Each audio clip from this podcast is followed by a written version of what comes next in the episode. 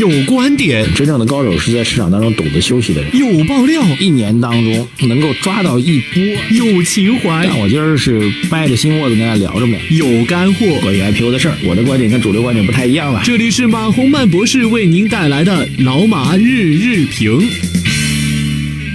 呃，各位老马日评的听众朋友们，大家早上好。二零一八年的四月三号，星期二啊。我们感谢理财魔方冠名老马日日评，下载理财魔方的 APP，专业资产配置，一键投资全球。昨天的晚评我们讲了阿里巴巴收购饿了么的这事儿啊，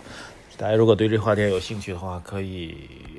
在我们微信公众号后台回复“晚评”两个字，就可以听到昨天下午的内容啊。这个大家除了每天早上听我们的早评内容之外，我们现在每天。下午收盘之后吧，各位应该是在我估计在五点左右吧，五点左右开始啊。您在微信公众号后台回复“晚评”两个字，就可以听到我们当天下午啊的评论。一般来说，下午的评论是针对当天的收盘行情来做相关的解读啊，或者当天白天发生的重大的新闻事件的解读啊，这是这个一个提醒。呃，昨晚到今天，这个两件大事啊，一件首先跟市场关系非常密切的事情，就是美国股市暴跌。美国股市为什么暴跌呢？因为我们这边贸易战据说出手了，啊，这个，我我前一段还纳闷呢，就上周还纳闷，我说这次贸易战怎么这个虎头蛇尾特别快啊？因为好像从上周开始，大家就觉得贸易战好像就降温很明显，呃。各种善意啊，比如美国那边，美国那边本来公布了这个对中国那六百亿美元的这个关税的惩罚啊，然后名单公布之后的公示期一般一般是三十天，这次美国人延长到六十天，为什么延长六十天呢？不就是给你们足够的谈判时间吗？我们这边商务部门在最新的一次的新发布会当中也特别提到了，这很多语气其实都已经减缓了，就包括中国不愿意打贸易战，中国是要对外开放等等的，当然也表达了你们要干我们也跟你干啊，但是态度和表达语气已经缓和了很多。我上周周末的时候还在纳闷我说这这次贸易战跟历史相比，虎头蛇尾特别快啊，还好啊，这个。整个的过程和演绎还是要继续进行的啊。实际上，昨天吧，四月二号的时候，我们商务部发布了对美国这个所谓减少关税减让，其实就是加税了，针对美国的一些农产品在加税啊，美国的肉制品、农产品加税。呃，然后美国昨儿股市就暴跌啊。我觉得其实美国股市暴跌，说句实在话，跟我们这次加税啊，严格意义上来讲，关系不是特别密切。啊，说实在，美国股市真的是涨了九年了，该调整了。很多机构投资人都认为美国需要一次像模像样的调整，但像模像样调整总得有个触发点吧？那中国这个中美之间贸易战就成了一个触发点啊。为什么这么说呢？实际上，这个各位看一下金额啊，这个嗯，美国对中国那个加税的基数啊，很多人以为六百亿美元是征税的总基数总数，不是的，是征税来计算的那个税基。啊，在六百亿美元，那实际上中国这个去年全年对外贸易总额是四点一万亿啊，对美国也有好像七千亿啊，那六百亿只是一个基数，基数基础上再征税，征税比如上调个百分之十个点或者怎么着，带来的其实没有那么大影响。那中国呢，昨天对美国这个所谓的惩罚性关税吧，那么征税的金额只涉及的交易量只有三十亿美元。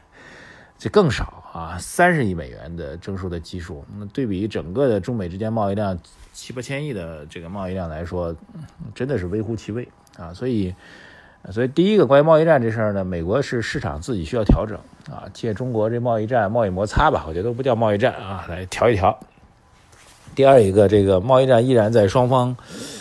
共同的博弈过程当中，其实现在都还是属于这个。想不战而屈人之兵啊，喊的还是比较响，我也在往前推进，你也在往前推进，但是我喊的很响，我喊的都吵到十公里之外了，但是我这部队才往前迈了一百米啊，大概这样一种状况。然后你也往以前迈一百米，咱中间还隔了一百公里，大概这种这样一种状况。我告诉你，但我要前进了，我要我要干你了，这这个意思啊，只是走得很慢很慢，然后找一个合适时间地点来缓和它啊。所以贸易战这事，贸易摩擦这事，各位真心不要当回事儿。啊，从我历史上看到的各种贸易摩擦来讲，这应该属于这个实际动手或者就是实际动手啊，实际动手很少的一次的所谓的贸易摩擦啊，涉及的金额极少啊。呃，美但是美国市场的调整来自于美国市场内部的调整，我倒觉得是一个挺好的机会啊，所以这就解释了这个为什么我们坚定的看多，但是跟大家说，嗯仓位不要太重，三三成，先建三成，别着急。啊，美国这次再如果借这样个由头，美国如果调整比较深的话呢，A 股也不排除跟着要调整啊，所以还没有到真正要起点的时候，但是这个位置你反反复复的有这么一个底仓，我觉得是一个很好的机会，好吧？这再次重申我们的观点。呃，第二件大事是昨天这个升格之后的啊，中央财经委员会啊，这个第一次的会议正式召开了，首次亮相，称之为首次亮相。但是严格上来讲呢，因为它是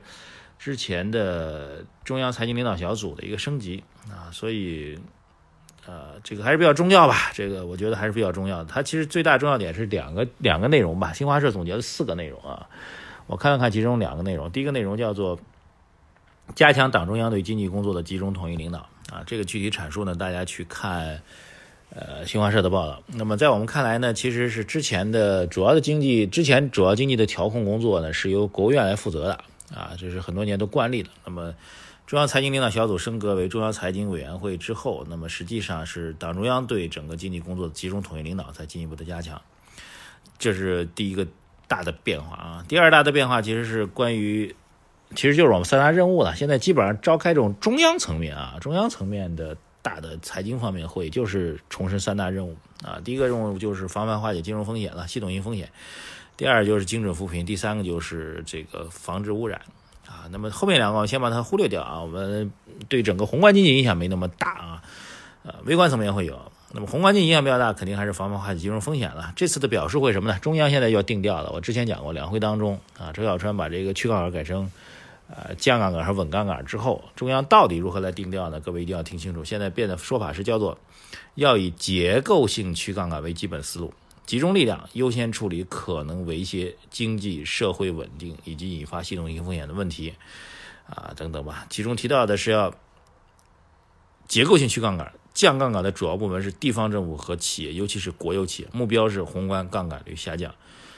这是这次中央财经。委员会重要会议，所以现在要习惯一个新的词儿了啊！这应该是一个标准性的、更加权威的标准性说法。我再重复一下啊，结构性的去杠杆，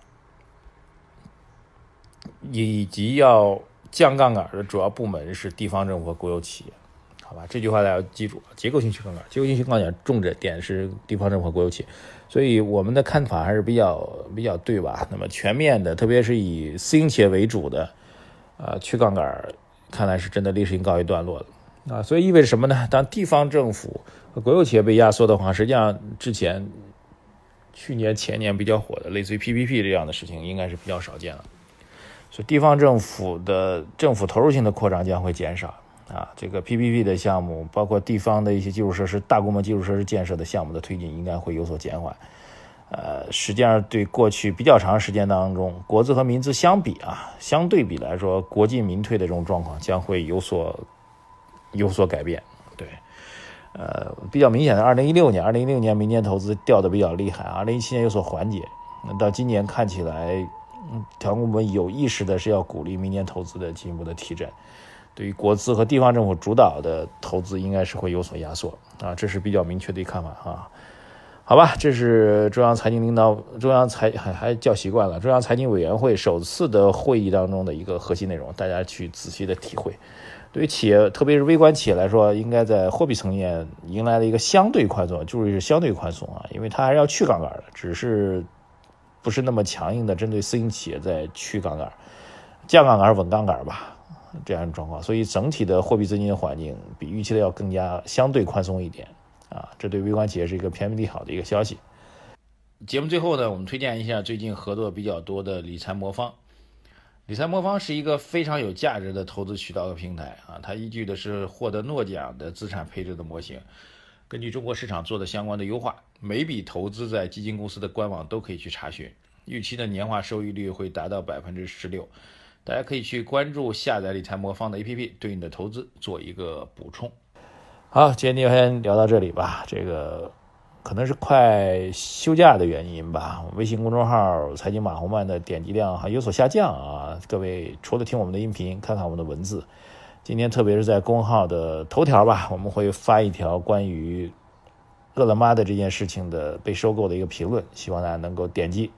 所以我们今天的资本市场的评论呢是放在二条，各位也要点击收看，谢谢大家点赞、留言、转发，再见。